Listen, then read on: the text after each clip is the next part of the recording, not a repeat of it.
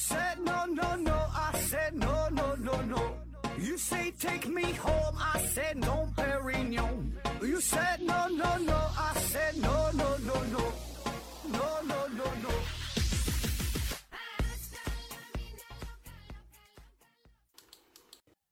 拼命探索不求果，欢迎您收听思考盒子。本节目由喜马拉雅平台独家播出。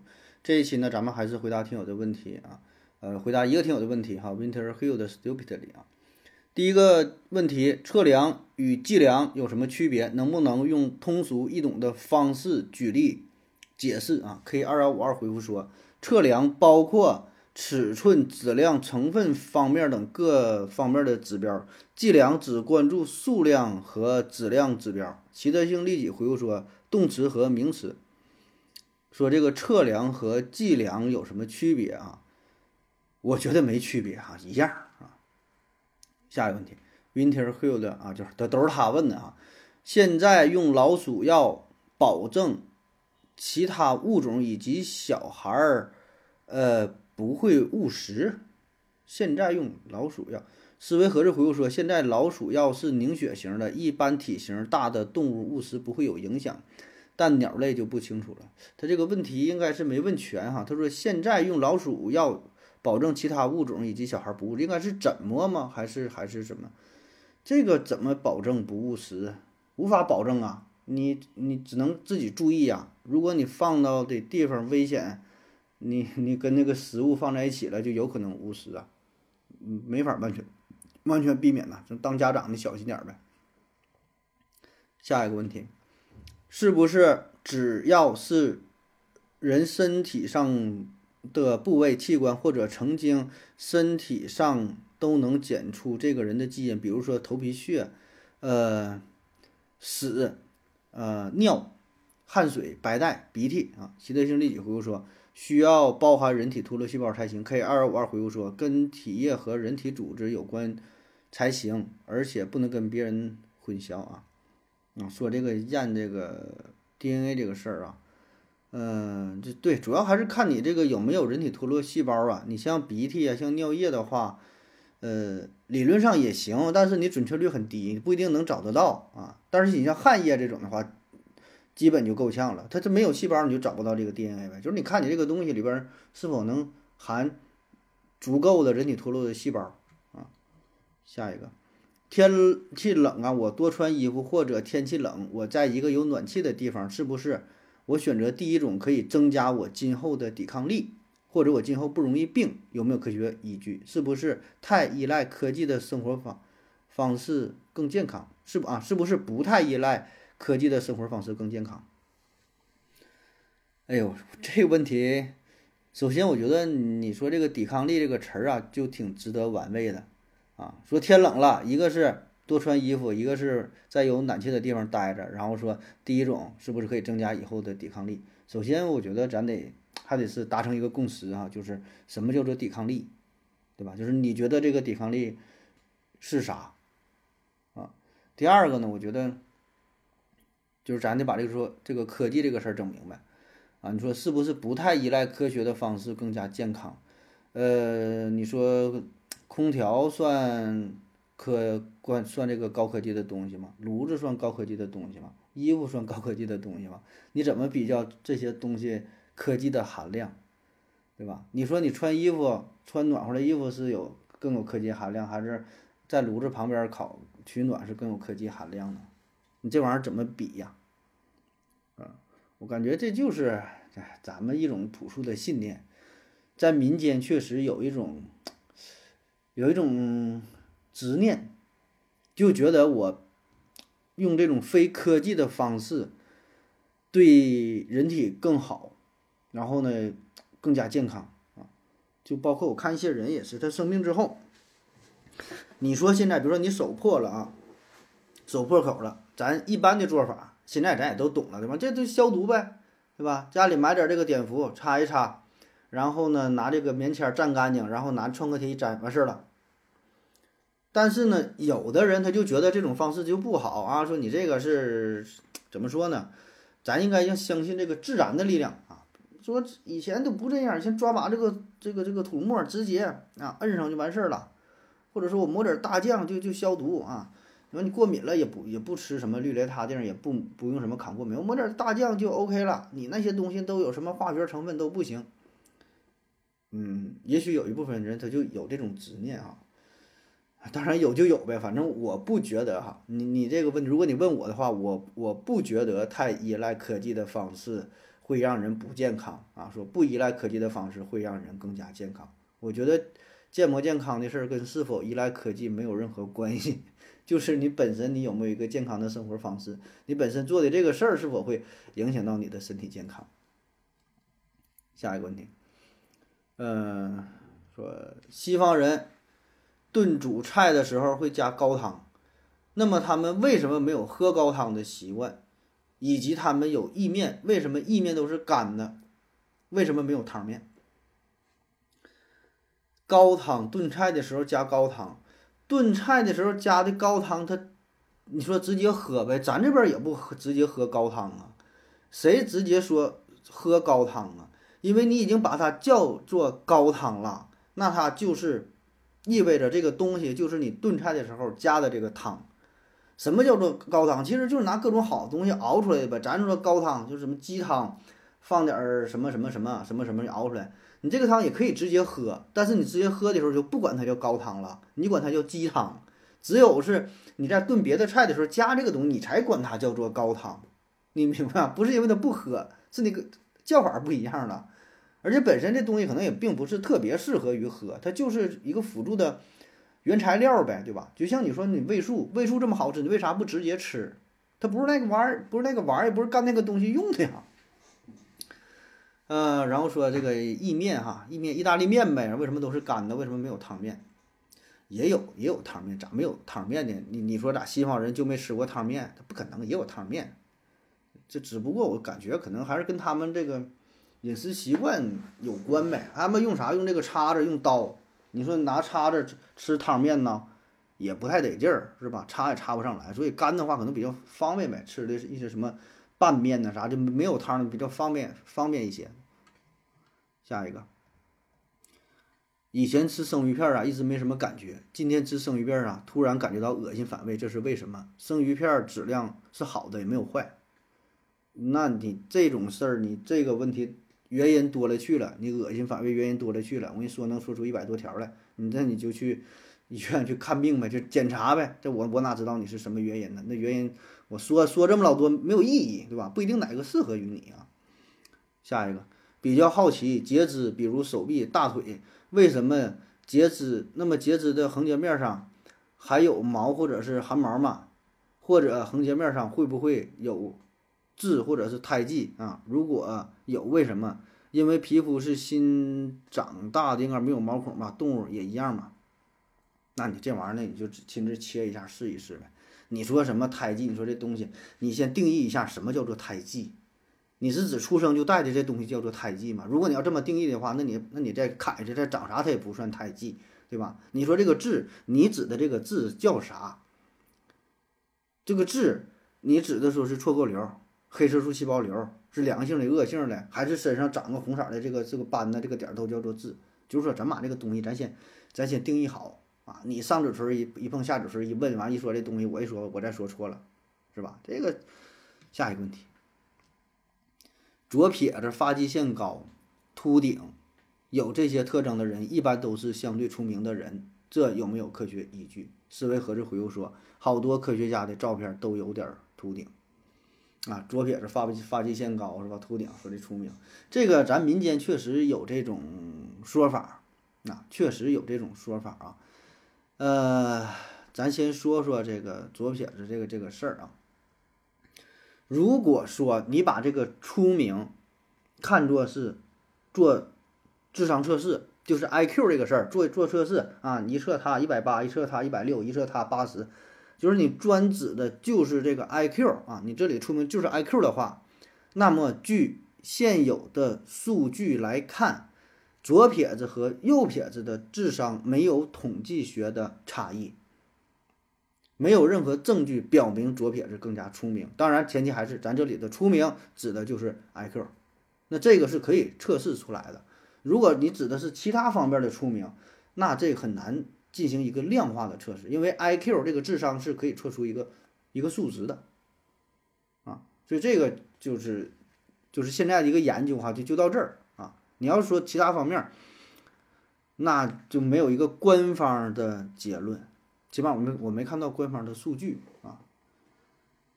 而且呢，在这个世界上，绝大多数东西都是为了右撇子而设计的。其实左撇子他挺不方便，还容易发生一些意外呢哈。当然，左撇子他也有很大的优势，就是在体育比赛过程当中，左撇子有一定优势。你像打乒乓球，对吧？王楠、郭跃啊、丁宁，还有像那个乒乓球不是那个羽毛球林丹，他是左手，对吧？因为咱们都习惯了跟右手跟右手人打，如果对方是一个左手的话，咱们就比较别扭，他打你可能就占有一一定的优势啊。最明显的就是纳达尔，纳达尔他不是左撇子，他就是正常右手吃饭、右手写字、右手什么扔东西啥的，就打球用左手，打球用左，他打小特意练的，所以这个他有一定的优势啊。但你说这玩意儿出不出名呢？咱没看到这个这个数据啊。那之所以咱们觉得左撇子这么出名，我觉得一个重要的原因就是幸存者偏差的事儿，因为咱们看到了很多。家喻户晓的名人啊，他是左撇子。其实左撇子存在的概率并不低，我看过统计，有说百分之七的，有说百分之九的，有说百分之十的，反正差不多啊。但有很多被纠正过来了啊。然后咱都说出很多名人，像达芬奇、卓别林、玛丽莲梦露啊、爱因斯坦、比尔盖茨、奥巴马等等，很多都是左撇子啊。就是我们很在意这个事儿，你知道吧？那实际上那右撇子的名人那更多呀。所以，如果你统计来看，在人群当中，左撇子，好比说左撇子和右撇子的比例是一比九，就百分之十这个比例。那么这些名人当中，比例它也是一比九，也是百分之十啊。当然，多么有名的人叫做名人，这又是一个需要定义的问题。但我觉得总体来看，就是咱随便拿一堆所谓的名人，在这里边这个左右撇子的比例和在芸芸众生当中左右撇子的比例，它是一样的。啊，当然这个我也没有数据啊，我我我只是这么推测，我只是这么这么觉得啊，因为这个数据你也没法去调查。你说拿出一个人，我觉得他是名人，你觉得他不是名人，他不够有名啊？你专门挑那些又是左撇子的，然后又觉得我就觉得他才有名，那你这个这个调查的数据就有非常大的主观性，对吧？你说我觉得就比尔盖茨是名人，扎克伯格不算啊，马斯克也不算，就比尔盖茨这个档次才算。那就没法唠了。那你挑一堆全都左撇子，我认为他这名人。那那那确实，那就左撇子名人多了，是吧？然后关于这个秃头的问题啊，秃头的问题说，出名的马路不是热闹的马路不长草，出名的脑袋不长毛啊。还有说什么出名绝顶是吧？说这个出名跟这个智商啊，跟这个这个秃头什么这不是这这这个什么秃头跟出名有没有什么关系啊？没有，跟智商也没有关系啊，跟什么出不出名没有什么关系。秃头它有秃头的原因啊，遗传呐，主要是激素哈，雄性激素啊，压力呀，生活不规律啊，等等等等哈，跟这些有关啊。起码现有数据来看，高智商的人和低智商的人脱发的概率是一样的，这是有统计数据的啊。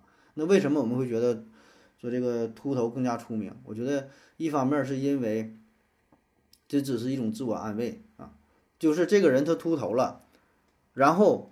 就感觉很尴尬，那你怎么说？哎，说哎，出名的脑袋不长毛，你秃头那说明这领导你你出名，你有大智慧是吧？就是哎，这么闲唠呗，安慰一下而已。另外一个原因，如果偏要找我的话，我觉得那可能就是因为这个人比较出名的话，他干的活就多，叫能者多劳啊。你出名，这活都给你干吧，然后他更累，更熬夜，干的活更多，完最后导致脱发了，这是一个间接的原因。对吧？也许有哈，就瞎分析，就是强行这么去分析的话，要不然找不到什么原因。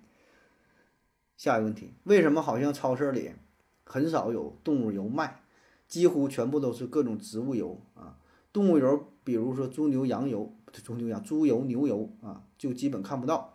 还有比起猪油、牛油、鸡油、鸭油、鹅油啊，又少见，又是为什么？火锅为什么用牛油而不是猪油啊？什么油最健康？可以二幺五二回复说。动物油要冷藏不好保存，呃，植物油常温下就能保存，流动性好，售卖方便，而且可以批量生产。从降血脂角度，亚麻油最健康。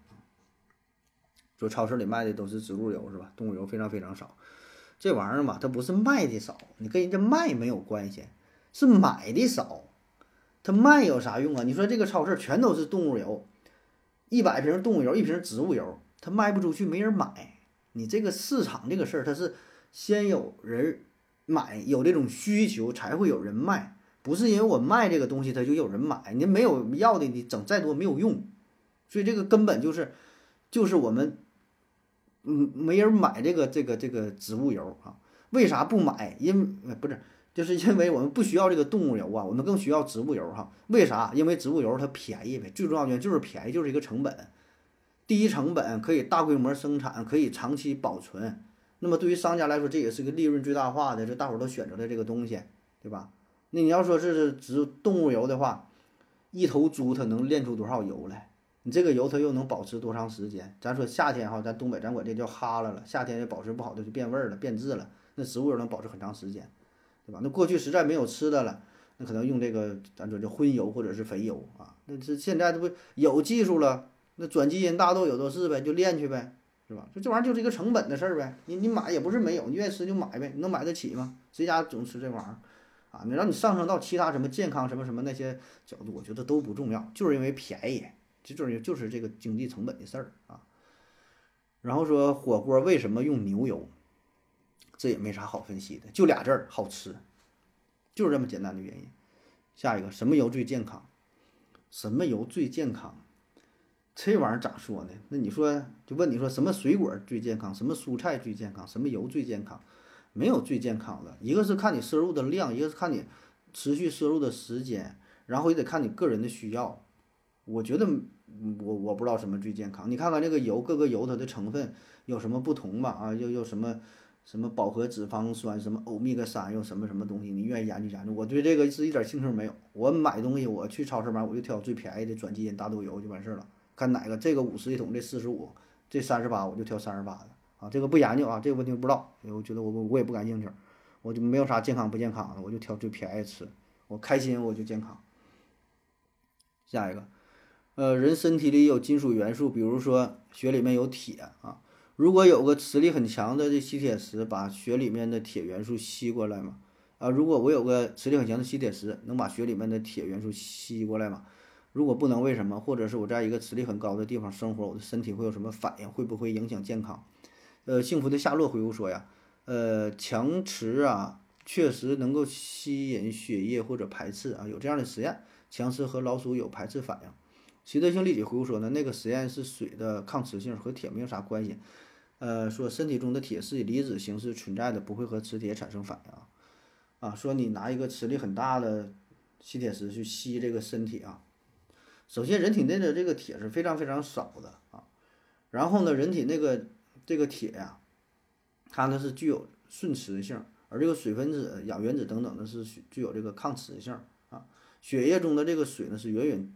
多于铁，然后血的这个血红蛋白里边的氧原子呢是多于多于这个铁原子啊，所以最终的作用就是吸不走啊，你怎么吸它也吸不走，相当于外边有一个这个保护啊，所以水这个水呀和这个氧啊等等这些会保护啊身体内的铁元素好，你吸也吸不走。然后说这个高磁场对人体是否有危害啊？那这就得咱就拿数据说话了啊。呃，我查了一些资料啊，说。虽然强磁场和电磁场对人体是否存在危害尚未明确，但是可以肯定，呃，磁共振会对人体产生热效应，即人在磁场当中接受能量而产热。嗯，这个是人家研究的，在磁场当中会接受能量产热。那么能产热的话，那必然会带来一定的危害。当然，这个危害有多大，那就看你这个热度有多热啊。你越热，那危害就越大啊。轻微的热度呢，就是可能没有什么危害。相关研究和实验也没有发现磁共振检查会造成胎儿影响。现阶段，在没有确切证据之前，不能说明磁共振对孕孕妇是绝对安全啊。这个是关于一个孕妇的研究啊，并没有发现明显的影响，但是也不能说它是绝对的安全。你看，你说的玩意儿就这么严谨。我还查到一篇文章呢，是关于这个磁场与老年痴呆的研究，呃，这个电磁场暴露与老年痴呆的流行病学研究进展啊，就不给你念了哈。你愿意看的话，你可以在网上搜一些。呃，相关的这些研究，我觉得专业性就比较强了，我看起来挺难的，反正我看我也是没看太懂啊。下一个问题，秦始皇焚书坑儒啊，焚书坑儒是秦始皇在公元前二一三年，呃，焚毁诗书百家语和非秦国史书，在公元前二一二年坑杀犯禁者四百六十余人，二世的合称。那么我们读的周朝和战国其他国家的历史是怎么来的？呃，以及怎么保证历史的真实性？如果不能保证，那么分析历史人物有什么用？啊，G E A S S A M 回复说，回答这个问题其实可深可浅呐。我说浅的，第一，很显然书没烧完啊；第二，没没法办证，没法办证，因为没办法证明嘛，没办法证。呃，任何记录都不可能完全复原历史。第三，易中天曾经分析过，呃，简单说是以史为鉴啊，你就当故事听，长经验。呃，史史史录，你心中的历史形象，这三个不可能完全一致。思维何志回复说，马未都说过，历史不一定真实啊，但是传承的道理，呃，是真实的。啊，问题问了这么长，其实就是很经常讨论的一个问题，就是这个历史。我们能够读到的历史留下来的这些记载，你是什么《史记》呀、二十四史啊等等这些东西哈，是否是真实的？能否确保它跟当时真实的情况就是一模一样？有没有后人去改造的、去编撰的？甚至你说像焚书坑儒，把以前东西都烧了，那你说那些东西是否还可信啊？这个事儿呢，这这这都是一些老的观念哈，我也说不出什么花来哈。本身就是说这个东西它。确实不可能全是真的，但是也不可能全是假的。我们可以从诸多方面去进行印证，对吧？就是你说假能全造假吗？所有人都在造假吗？有一些书是官方写的，也有一些是民间写的，又个人写的，很多很多人都在书写这个时代的这些这些内容。那我们可以把这些放在一起进行对比，多方求证，可以尽可能的去。还原，对吧？而且咱这说，哎，且不说历史了，昨天发生的事儿，你知道是真是假？今天发生的事儿，你知道是真是假？你知道那个是鸭脖子还是还还是老鼠脑袋？你知道什么什么？就那些那些事儿，有很多事儿，你看到的也都是发生的，还有那些没发，不是很还有很多发生的你不知道，那事儿多了去了。那你要是这么想的话，你啥也不用信了。不是说历史不信，昨天不信，就今天这个事儿不，你都你都不用信。你们小区发生的事儿，你知道是真是假？两口子吵吵架，你家隔壁那个吵架那事儿，因为什么原因吵架？是男的有外遇了，还是女女女的找小三儿？不就是，反正就那意思吧。就你自己家发生的事儿，你能整明白不？你媳妇儿搁外边怎么回事儿了？你能知道不？整不明白。你要是这么去聊，那你确实不知道，啥也不知道。哎那你这整就陷入到了历史虚无主义，是吧？说历史是任人打扮的小姑娘啊，历史都是由胜利者书写的，对吧？你要这么去想，那确实没有什么真事儿，你书也不用看了，啥也不看，全是他妈假的，全是骗人的，你就相信你自己，就是他妈吃大米饭不饿，吃红烧肉好吃，对吧？睡觉是睡饱了我就不困，你就信这个那就完事儿了。你书啥那全假，全骗人的，对吧？他写的故意骗我怎么办？那能是真的吗？对吧？万一地球它就是平的呢？你们故意说是个圆，那都有可能。你啥事儿你也没法去印证。很多事儿确实这这确实就有可能是假的啊，确实那就是假的，那你没招儿是吧？所以你要是从这个角度考虑，那你没法去验证。你之前不也问到过吗？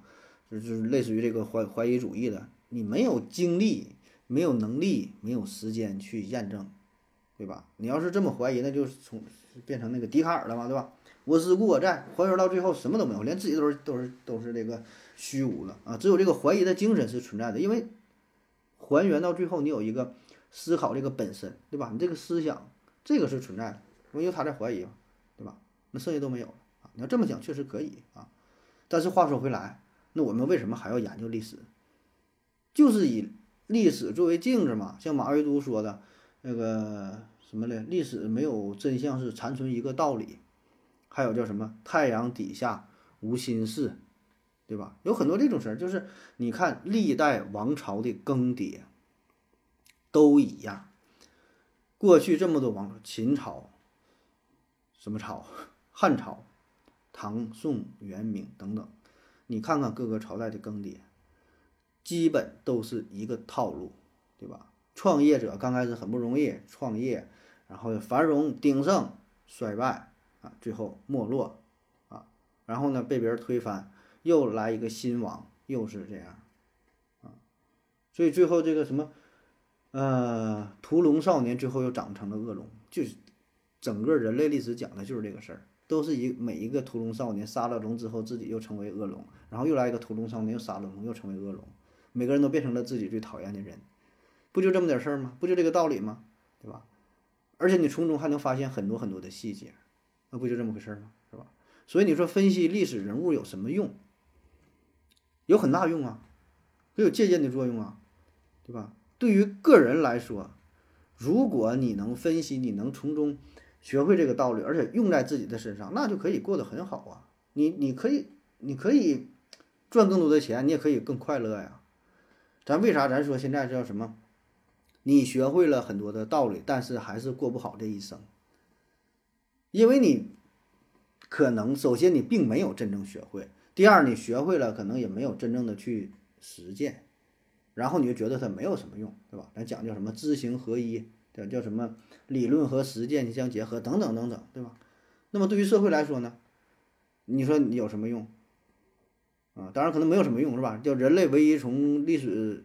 当中吸取的教训就是人类从来不会从历史当中吸取任何教训，对吧？但是还咱还得努力去学习吧，避免犯一些类似的错误啊。所以这个事儿就看你自己怎么去看待啊。你觉得它有用就有用，你觉得它没用，那真就没用啊，仅此而已。下一个问题说秤啊有很多种，秤有很多种，比如说磅秤、天平、杆秤、电子秤、弹簧秤等等。每种秤在作用上有什么区别，以及电子秤是什么原理？如果我用东西啊放在秤的角落，啊，我把东西放在秤的角落也会准吗？啊，一些特别微小的物体，比如说细菌、病毒、原子这些东西怎么称重量啊？G E S S M 回复说，应该是重量引发传感器的元件形变，导致电路、电流、电压变化，呃，然后通过。对应关系转化成计算出的重量，测量对象不同，选择设备精度也不同，传感器或设备结构也会不同啊，所以有很多种形式不同的秤啊。关于个秤的问题啊，呃，每种秤的作用有什么区别？唉，这个就简单一说吧，有什么区别？它应用的范围不同，精度也不同。比如说你要是卖煤的，那你就论吨卖呗，那就用那种大的秤。你做实验呢，就整砝码可能精确到几克。对吧？你卖煤的话，你也不会在意这几克的问题，可能一斤两斤也也也也也不也不会特别在意，是吧？就是应用范围精度它不一样啊。然后说电子秤是什么原理哈？这个事儿你上网一查很容易找得到哈。这个因为在节目当中说这些事儿，我觉得很很无聊，很没有意义哈。简单的说就是压力的变化会导致金属是它长度的变化，长度变了，电阻就变了，电阻变了，电流就变了。这里边会有一个转换的公式，然后就显示出来它的相应的重量啊。然后说，如果我把东西放在秤的角落上，也会准吗？也会准吗？那就看你想要准到什么程度啊。如果说是一道物理题啊，或者说我们把它想象成是一个绝对刚性的物体这种结构的话，那它就是准的。你在这个秤上面放在任何角落、任何位置，它都是准的啊。就理论上啊，就考虑把它当做是绝对刚体。但是问题是，世界上没有绝对刚体。那么这样的话，你放在角落就会产生细微的差别。你放在角落、放在中心、放在不同的位置，称重都是不一样的。当然，前提是你这个秤得是足够的、足够的精细，任何一丁点儿的改变你都能发现得了啊。那保证会有差别，对吧？因为你想，根据杠杆原理或者怎么的，你放的位置不一样，称重保证不一样啊啊。但另一方面呢，就是我们这个秤一般精度可能又没有那么精细，对吧？它是有限的，所以这种差别它并不会显现出来，啊。然后说一些特别微小的物体，比如说原子、细菌、病毒这个东西怎么去称重啊？那你说这几个微小的东西，那也差不老少呢。你这个原子和和这个细菌、病毒那差老多了，它称重的方式也不太一样哈。就随便一说吧，反正这个东西说起来。怎么说它也没有什么意思啊，我就硬给你念哈，你不想听吗？我我给你念睡着了。微生物的称重，第一个呢是计数器测定法，取一定体积的样品样本细胞悬液置于血细胞计数器的计数室内，用显微镜观察计数。由于计数计数室的容积是一定的，因而根据计数器刻度内的细菌数，可计算样本中的含菌数。本法简便易行，可立即得出结果。第二个，电子计数器计计数法。电子计数器的工作原理呢是测定小孔中液体液体的电阻变化。小孔内仅能通过一个细胞，当一个细胞通过这个小孔的时候，电阻明显增加，形成一个脉冲。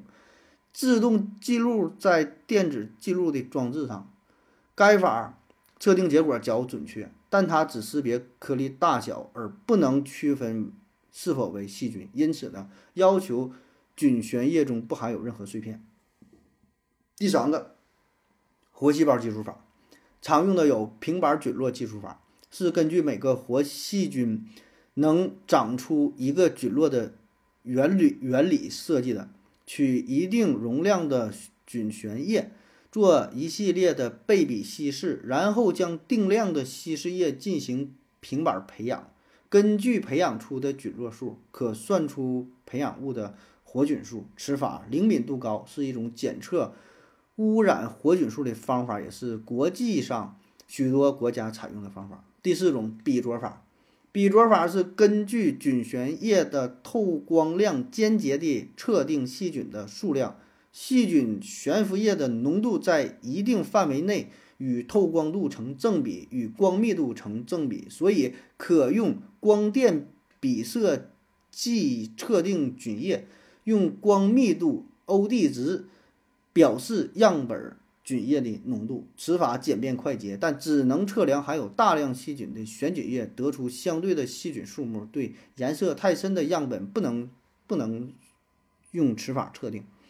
第四个，测定细胞重量法，此法分为失重法和干重法。失重法系单位体积培养物经离心后，将湿菌体进行称重；干重法系单位体积培养物经离心后。以清水清洗，放入人放入人干啊，放入不是人字，放入干燥器加工烘干，使之失去水分后进行称重。此法适于细菌浓度较高的样本，是测定丝状真菌真菌真菌量的一种常用方法。哎呀，这后边太老多了。测定细胞总氮量颜色改变单位法。等等吧，这还有一个康奈尔大学和新加坡微电子研究所的研究人员合作开发一种机械天平装置，可用于称重细菌。这种装置的核心部分是一个微小的悬臂，只有零点零五毫米长和零点几微米厚。哎，当细菌加上的时候，悬臂的振动引起激光束的偏转，测量光束的偏转即可推出细菌的重量。研究人员向大家展示了这种可天平可测出少至十六个大肠杆菌的重量。如果天平臂置于真空中，甚至可以测量出单个细菌细胞。你看看，这是人家测量这个细菌这一块的啊。至于原子的称重，哈。你还想听不？原子的称重呢，一般呢是用到这个质谱仪。第一步呢是通过向气体发射粒子束来电离由原子组成的气体。粒子束可以将电子添加到原子中，也可以将原子中的一些电子敲掉。哎，这取决于所用的粒子束的类型。这给了原子一个。净负电荷或正电荷，它们就形成了离子。接下来呢，这些离子通过一个管子啊，在管子里受到电场和磁场的作用，这两个场啊都对离子施加一个力。电场力改变了离子的速度，磁力呢则使离子的路径发生了弯曲。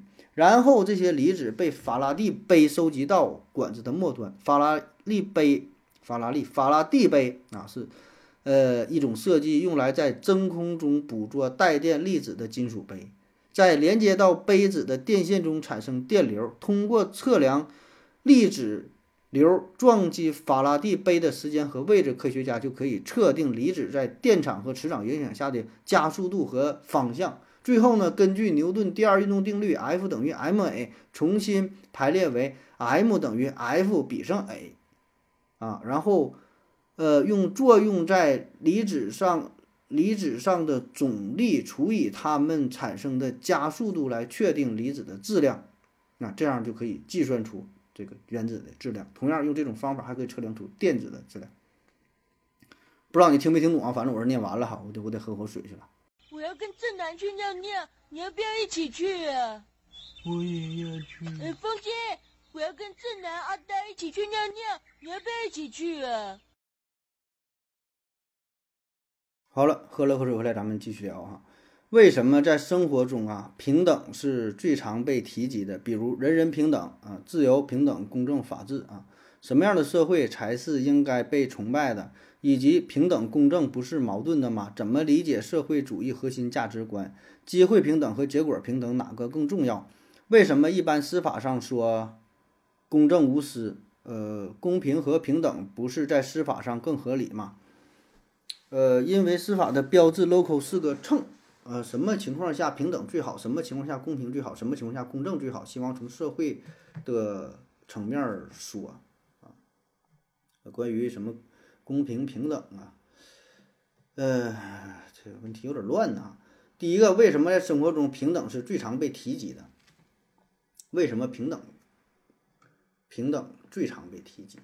那你要说最常被提及，我倒觉得也没怎么，也并不是最常被提及吧。你要偏要排列的话，你怎么说是平等最常被提及？为啥不是公正？为啥不是法治啊？我还我感觉法治还经经常被提及呢。对吧？依法治国，法治社会啥的啊？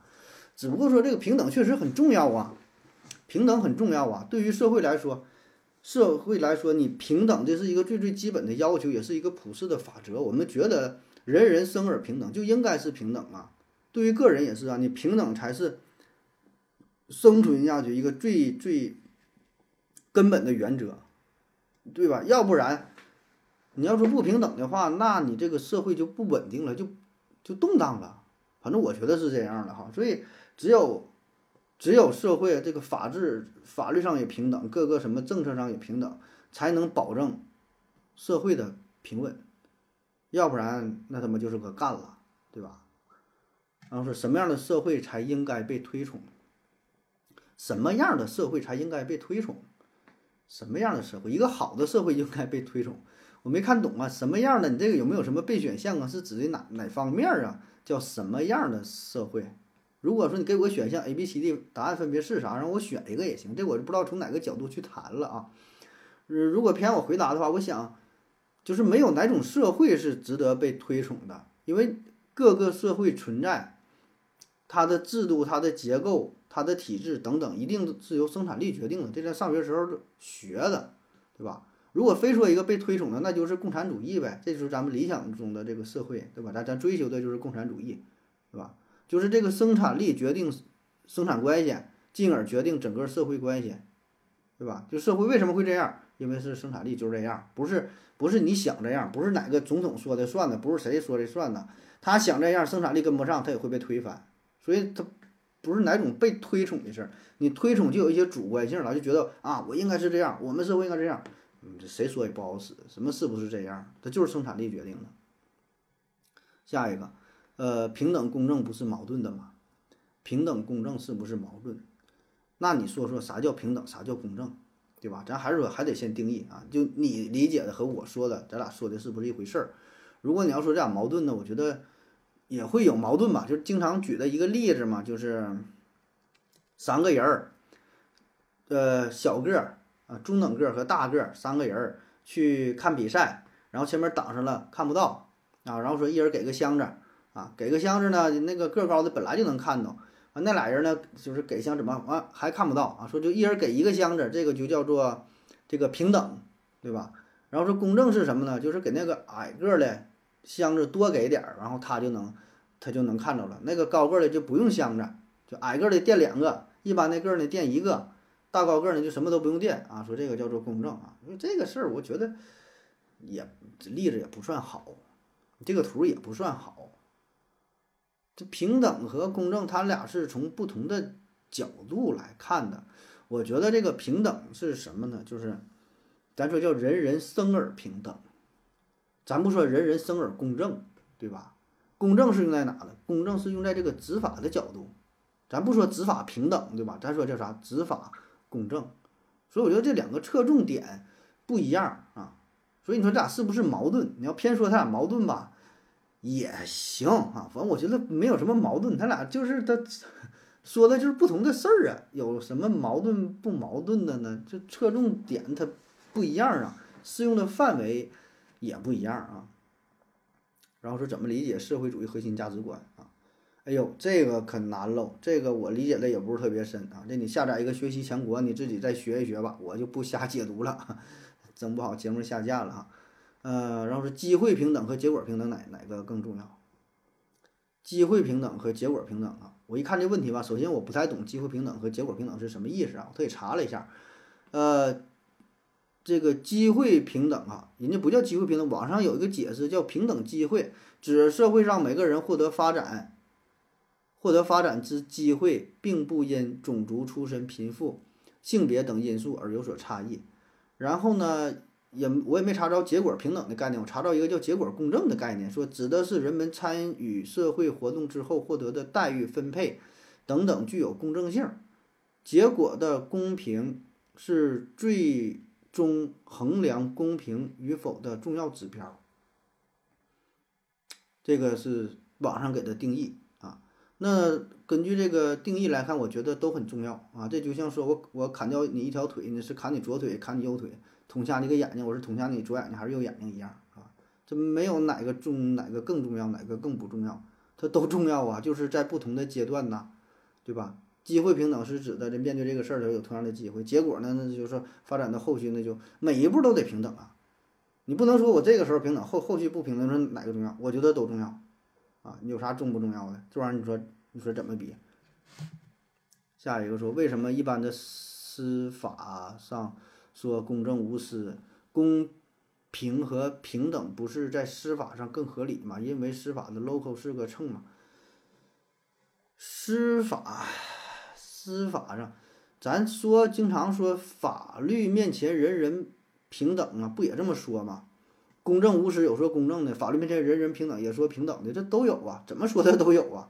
所以我觉得你这个秤这个事儿，它就是一个比喻，一个象征啊，在这个问题上并没有刻意的去去区分公正、公平、平等的意思。我觉得这三个词儿在法律上，它俩区别不大，你可以当做一个词儿去理解。啊，这不是一个语文题，你非要较真儿。反正，你反正你现在给我说的，我我都不知道这三个词儿有什么区别了啊！我原来我也不知道，反正我觉得在法律上的意思应该差不多，没有什么本质区别啊。反正我是这么理解的啊。啊，然后说什么情况下平等最好，什么情况下公平最好，什么情况下公正最好啊？希望能从社会层面回答。这还是那个，就还是那个话，你你给我几个选项，就这种问题吧，我不是不会回答，是我不知道从哪个角度去回答。那要引申的就特别多了，然后回答的说半天，可能我没 get 到你，没 get 到你的这个点。就是如果让你回答的话，你会怎么说？你觉得什么情况下平等最好？什么情况下公正最好？我看你怎么回答，然后我顺着你这个思路，咱俩可以往下聊。你上来就问什么情况下最好？那我我问你什么情况下应该保持诚实？什么情况下应该勇敢？什么时候应该温柔？什么时候应该智慧？你这玩意儿你说？就咋回答呀？是 从哪个角度去剖析呀？不会啊，这个不会回答。下一个，智商怎么测？我发现网上一些测智商类型的题啊，类似于奥数找规律以及物理化学等题目啊，这对提前做过奥数的就相对简单，不能充分反映智商。正规测智商的题目是怎么样的？门萨测智商的题目是正规且令人信服的吗？一个人记忆力好、反应力快，可以说智商高吗？智商可以后天培养吗？如果脑袋轻微受伤，比如轻微脑震荡，会影响智商吗？如果会，为什么？亚洲人比非洲人平均智商高吗？如果是我说，如果是啊，我说出来是不是歧视啊？以及有没有测测试情商的专门的？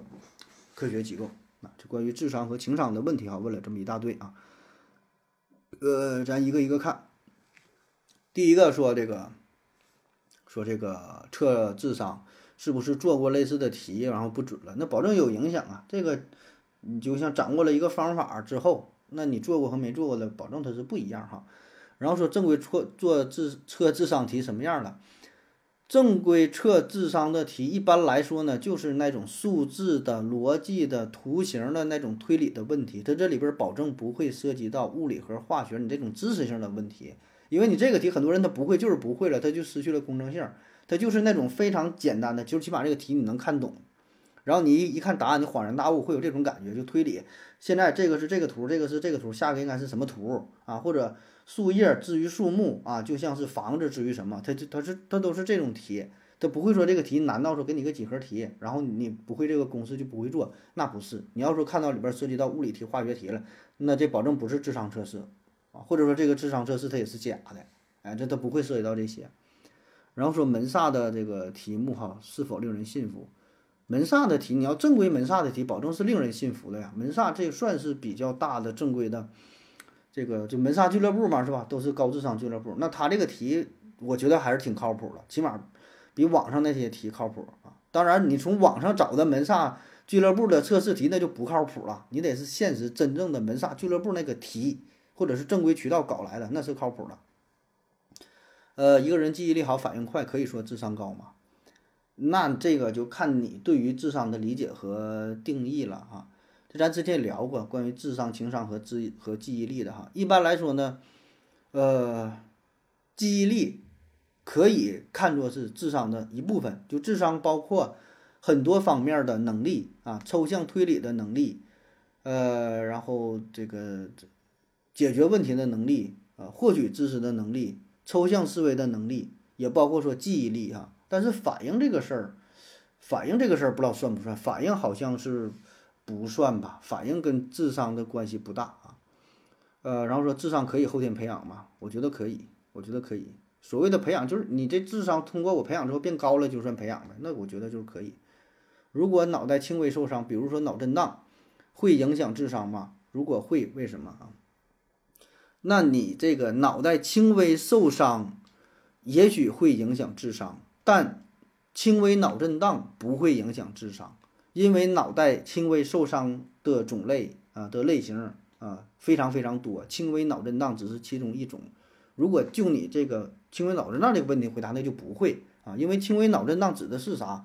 它就是一种短暂的可逆性的这个这个这个影响。这轻为啥叫轻微嘛？就很轻啊，消退了这病它就好了，它就不影响呗。但你说其他的。受伤那我就不知道了，因为你说的脑袋轻微受伤，我不知道你说的这个是轻微到什么程度，对吧？因为你理解的这个轻微跟医学上的轻微可能还不太一样啊，像什么轻伤、重伤什么的，轻伤、轻微伤的是吧？你你这你你这上嘴唇一碰下嘴唇，你说的这个事儿跟人家正经书本上写的可能它就不太一样啊。那么有一些受伤确实那就会影响，那咋不会影响呢？那那就像计算机你摔了一下那。负责计算的那地方，那摔坏了，那你就智商就低，就不会算了呗。呃，亚洲人比非洲人平均智商高吗？啊，如果是我说出来，是不是歧视？你这还整引出另外一个问题了。聊智商好好聊呗，整出歧视了。亚洲人是否比非洲人的智商平均智商高是吧？这个事儿呢，没有足够的严谨的。统计学的数据表明，亚洲人比非洲人的智商高，起码我是没看到啊。但网上确实有这么说的，那这个我没看到官方说啊。至于说是真的差不多，还是因为种族等等原因不好意思去说，不能去说，那我不知道，起码我是没找到啊。而且你想啊，整个亚洲可是四十多亿人呐，非洲也是十二亿、十三亿人呢，你怎么的？去调查这个事儿，亚洲人多了去了，国家多了去了，种族多了去了，你能把这四十五亿人挨个去测一遍，然后算一个平均数吗？不能。你就算拿出十亿人去测，得出一个结果，你是否认可？亚洲人是否认可？没测着那人测完了，结果高了行啊？我觉得我智商高，我我我沾沾自喜。我测低了呢，那我觉得不承认。对吧？四十五亿人，你测的那十亿人，剩下三十五亿没测的，万一这三十五亿更高呢？你你取这数据有没有代表性？那这玩意儿那就没法聊了，是吧？所以反正我是没找到这个官方数据，哎，然后说如果是我说出来算不算歧视？如果是啥呀？就如果亚洲人比非洲人智商高呗，你说出来算不算歧视？那就那那不算呢，那高就是高啊！你说你说我们黄种人长得比非洲人黄，那是歧视吗？我觉得那就这事儿应该不算歧视吧？啊，当然这个颜色的事儿没有高低之分啊，智商智商的事儿如果有高低之分，感觉听起来确实不太舒服，是吧？但严格的来说，咱从歧视的这个角度来看哈，从歧视定义的角度来看，什么叫做歧视？是人对人就某个缺陷、缺点、能力、出身。以不平等的眼光去对待，使之得不到相同，使之得到不同程度的损失，多带有呃这个贬义的色彩啊，这个叫做歧视。我给举个例子哈，就假设说咱们真的咱亚洲人比非洲人的智商高了，你说出来了，这也不算歧视。什么叫做歧视？你找工作，你是一个公司老板，你你你招工的时候，你说我不招非洲人，啊，因为什么？因为你黑，因为你智商没有亚洲人高，我要招智手，我要。招这个亚洲人，你这个叫做歧视，就是你得有一个明确的一个行为，你这个操作叫做歧视。你干是心里这么想的，嘴上说的，我我觉得不算歧视，我觉得不算哈。这个这个就得问语文老师了。下一个问题有没有啊？不是他这个继续问说有没有专门测情商的这个机构啊？有没有专门测情商的科学机构？这我还真是没听说，我是。现实当中是不知道，但是网上可是不少啊。网上有一些小程序啊，有一些答卷啊，说测这个智商啊，不是测这个测这个情商哈。情商我之前专门讲过一些情商，你愿意听可以听一听啊。我的观点，情商就是一个伪命题，不存在情不情商，情商什么高低，全他妈是扯淡。情商有什么高不高的？你看谁什么什么办事儿啊，面试怎么地呀？现在非常重视情商，说这个呃百分之。八十靠的是情商，百分之二十靠的智智商等等，我是不太认可啊。这就是现在有点过度宣传了，把这个情商给说的哈。而且你说情商这个事儿，他怎么去测？这情商影响因素太多了，它跟一个社会、跟一个文化很多因素有关。你说你拿一个问卷哈，测完啊，说你这个情商怎么地了？你在中国社会，你测的是这个结果，你是符合中国这个人情礼往啊、社交礼仪啊，你是一个高情商的表现。你这个行为，你在日本社会可能就得被人打了。你放到这个欧洲，你可能就得二十分啊。你搁中国这一百六啊，你高情商；你搁美国可能得负五分。就不同的这个社会，不同的这个文化，对待某一个行为，所谓高低情商，这个看待是不一样的。不像是智商，它有一个相对客观的结果啊。人给你个规律，说的一三五，下一个是七，是吧？一三五七九啊，说这个都答案。你情商的话，这个时候怎么办？你给领导点烟还是不点烟？这个时候你让领导先走还是你先走？那可能大伙的理解就不一样，没有一个标准答案。反正我是觉得情商就是他妈扯犊子啊，倒不能说完全假吧，起码现在被炒作的有点过，只能说有点过啊，没有那么那么重要。下一个问题。呃，受伤了涂碘酒和酒精有什么区别？为什么会疼？有没有又能杀菌又不疼的涂伤口的药品？习德性立即回复说，碘酒就是指碘伏和酒精的混合物吗？单纯的碘伏是不会刺激皮肤的。继业 S S M 回复说，涂碘酒疼。碘酒和碘伏有什么区别？是吧？哎，这就纯百度级别，你一搜就完事儿了。碘酒啊，一般呢是指碘酊，碘酊属于以碘为主。要杀菌成分的消毒剂是碘的乙醇溶液啊，就是就是这个叫做碘酒啊。然后呢，酒精呢就是酒精呗，百分之九十七、百分之九十五的百分不是百分之七十五的百分之九十九的百分之多的是吧啊？然后用途不同，酒精呢是很少用于皮肤消毒，因为酒精会使蛋白质变性，不太利于伤口的愈合，而且酒精的刺激性非常大啊，涂上也会非常疼。碘酒呢可用于皮肤的消毒，但是呢，使用浓度较高的碘酒消毒皮肤后，还用还要用酒精来脱碘，否则会导致皮肤的烧灼和溃烂啊。这个是碘酒和酒精。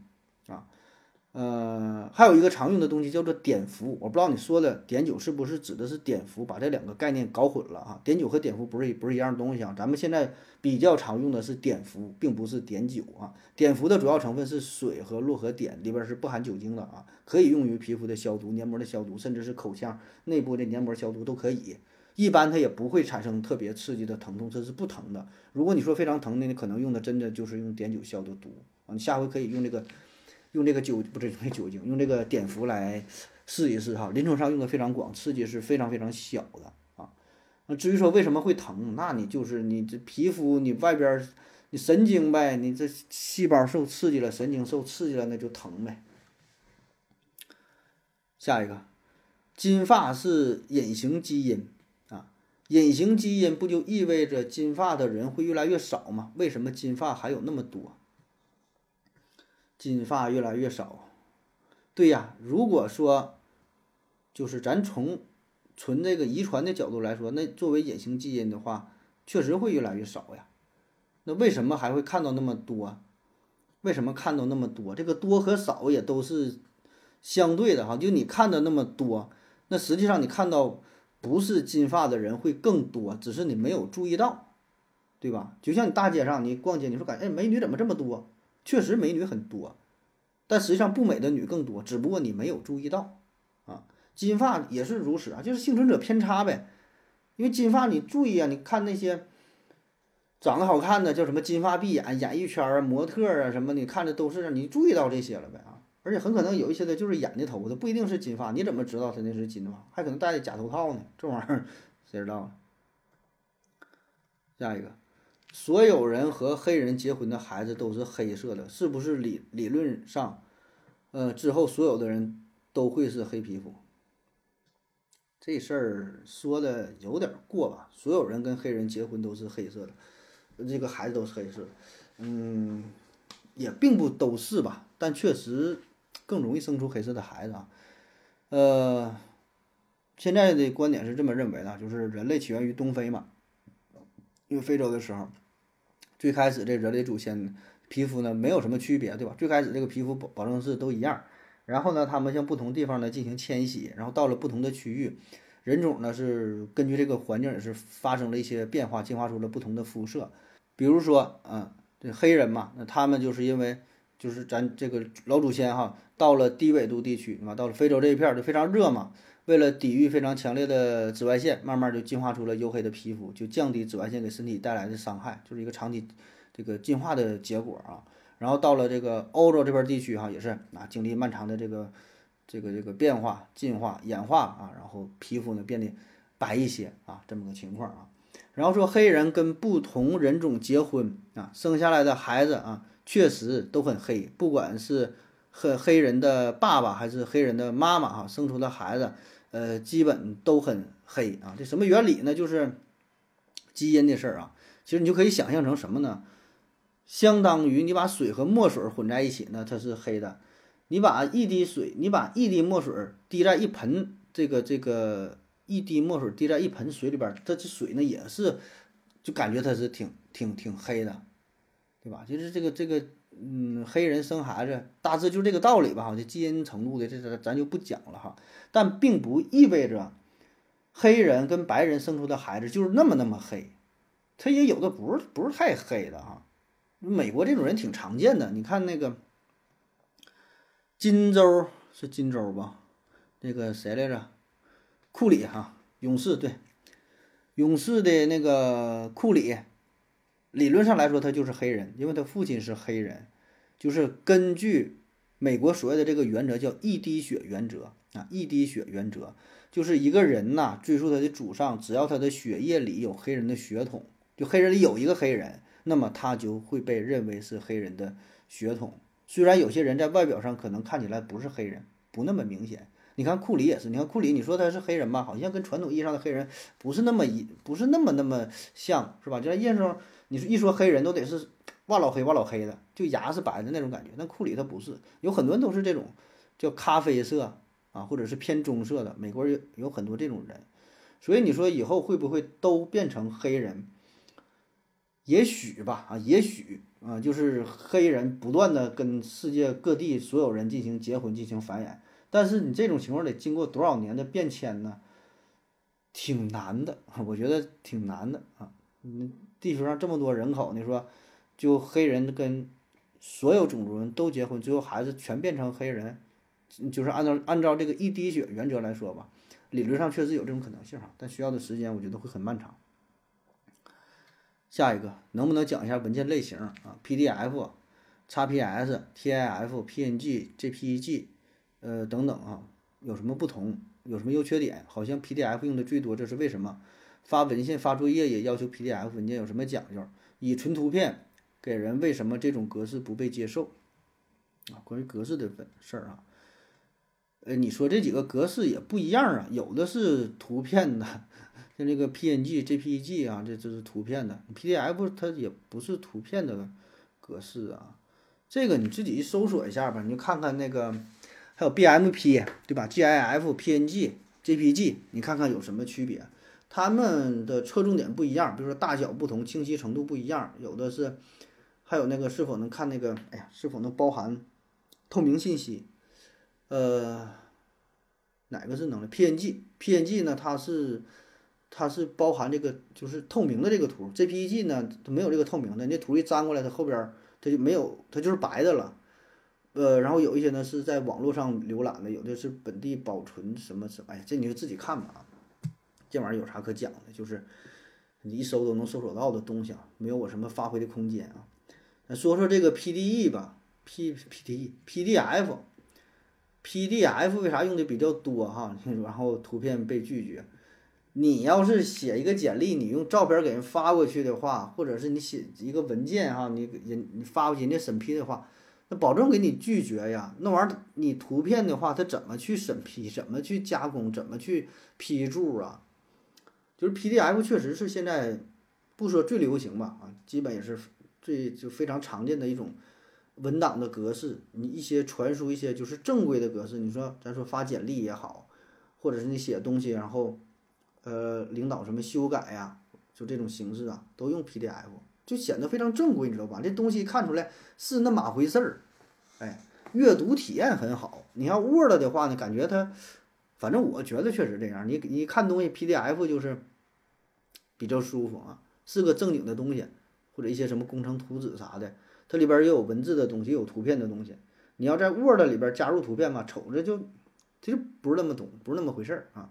就是它这个功能也很强大，交互性也很好，呃，这个文件的体积也不算特别大吧，打开的速度呢也挺好，响应的也挺快啊。这个就是我能想到的吧。就是这个这个 PDF 的一些特点啊，嗯，下一个问题，在家学习发现打开一些文件，尤其是 PDF 文件，必须先下载才能打开，这是为什么？为什么不能不下载就打开？呃，可是网上看图片就不需要先下载，去百度文库看文献也不需要。习德性立即回复说：“你在网上看图片，实际上是先下载到了缓存里，退出后自动删除了。”那 PDF，我在网上看 PDF 也可以直接看呐，也不用下载能看呐。那是你浏览器的事儿啊，还是你这网站的限制啥的？其实这东西它道理就一样的嘛，就像习德兴理说的，就是一个缓存的事儿啊。就像你你看电影，有的电影你得下载看，有的不下载，在网上直接也能看。你网速足够快，缓存的足够快，那就行呗。那你看也能看，跟这个格式我觉得关系并不大。反正我我我看我看一些 PDF 是直接从网上能打开，我也不知道你是怎么看的。